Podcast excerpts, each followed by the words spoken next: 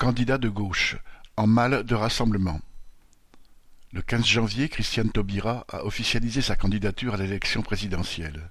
Selon elle, ce n'est pas une candidature de plus, mais une candidature visant au rassemblement de la gauche, car elle acceptera les résultats de « la primaire citoyenne », ce que les autres candidats refusent. Une partie des électeurs traditionnels de la gauche regrette en effet l'absence d'une candidature unique qui permettrait de rassembler leurs suffrages et, espère-t-il, de créer une dynamique lui permettant de figurer au second tour. Mais quelle politique une telle candidature proposerait-elle? Taubira n'est pas avare de grandes phrases sur la solidarité, l'espérance, les valeurs communes, et l'on en passe, mais on cherche en vain les propositions concrètes de cette ancienne ministre de Hollande, si ce n'est celle d'un SMIC à mille quatre cents euros, qui est la même que celle de Mélenchon et qui ne va pas loin.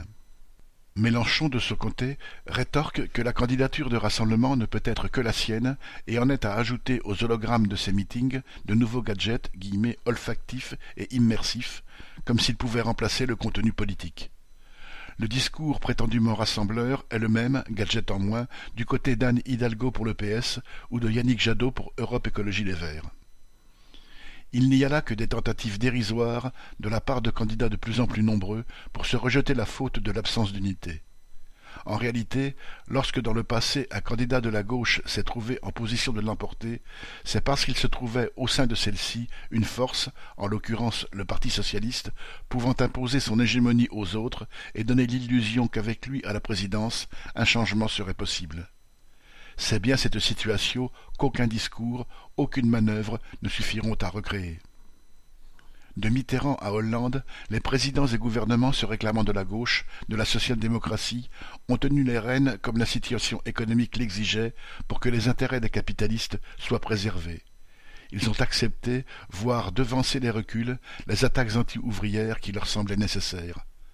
Après les promesses et les illusions créées, la déception, l'écœurement ont gagné leurs électeurs, passés ou potentiels. Alors cette expérience du passé est là, et l'électorat populaire dans sa majorité ne l'a pas oubliée.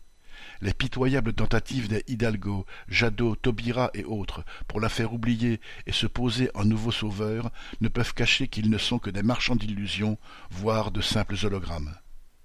Viviane Lafont